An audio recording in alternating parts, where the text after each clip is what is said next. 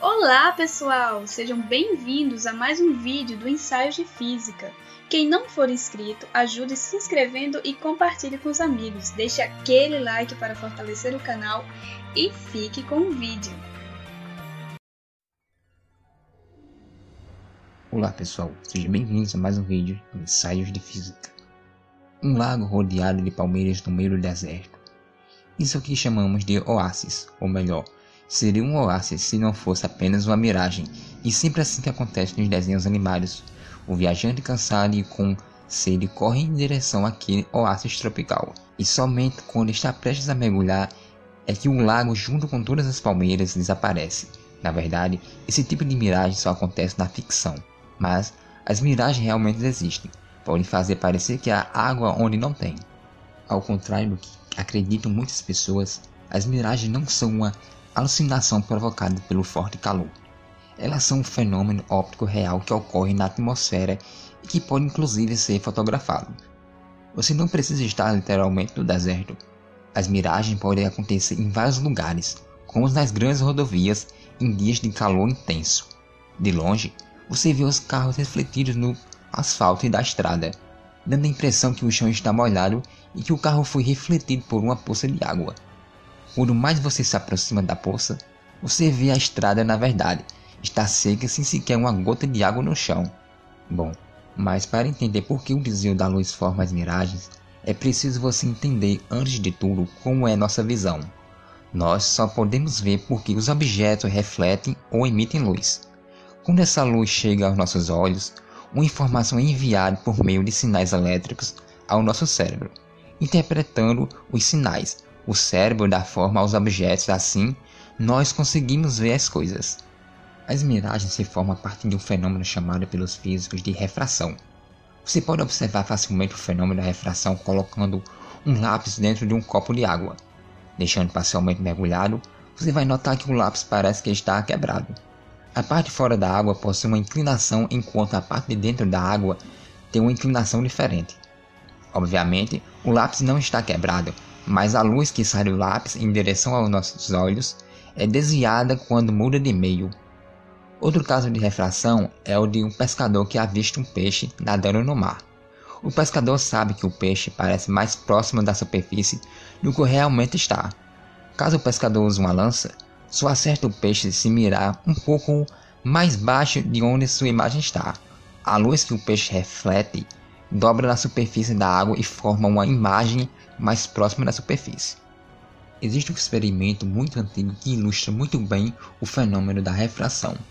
Coloque uma moeda no fundo do copo, opaco, e incline sua cabeça até o ponto onde não consiga mais enxergar a moeda no fundo.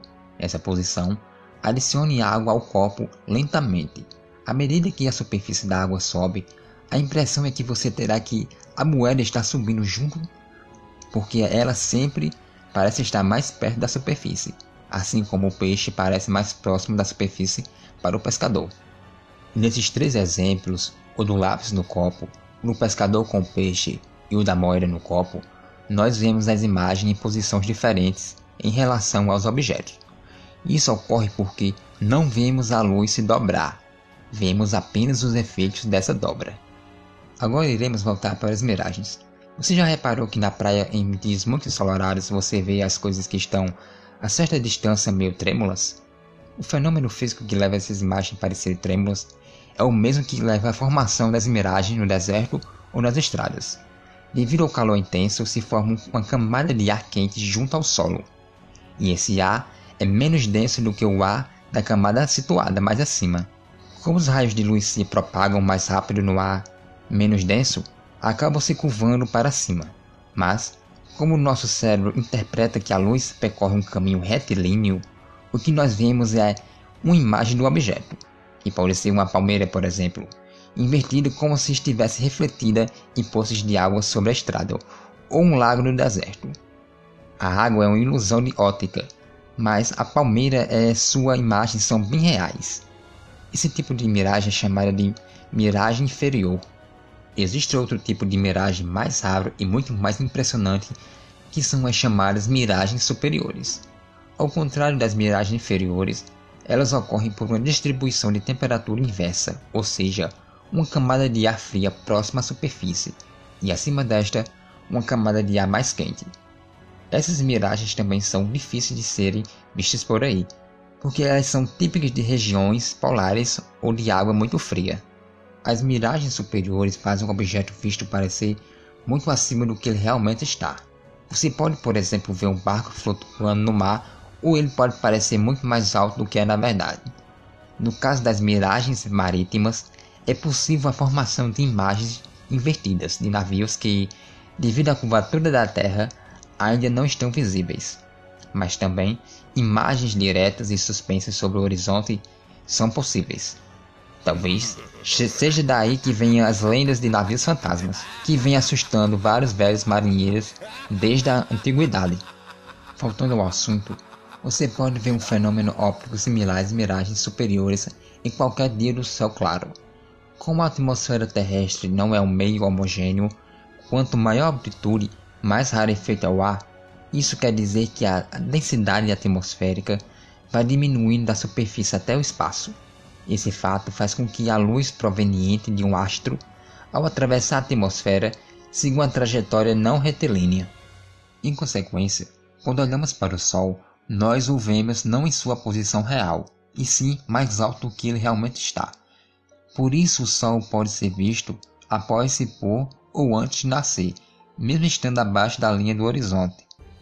Além disso, quando o Sol ou a Lua estão bem próximos à linha do horizonte, os raios luminosos vindos da borda inferior encurvam-se mais acentuadamente do que os raios vindos da borda superior, fazendo com que pareçam elípticos.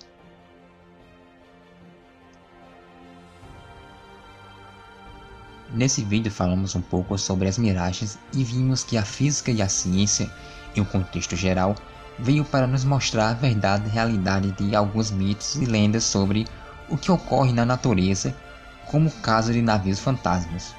Até o próximo ensaio de física. Chegamos agora a mais um final de vídeo. Não se esqueça de dar o like, compartilhar e se inscrever no canal.